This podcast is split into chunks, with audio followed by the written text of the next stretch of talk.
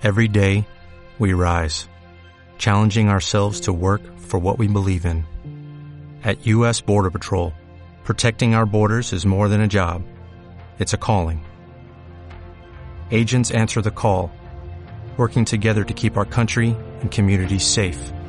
If you're ready for a new mission, join U.S. Border Patrol and go beyond. Learn more at cbp.gov/careers.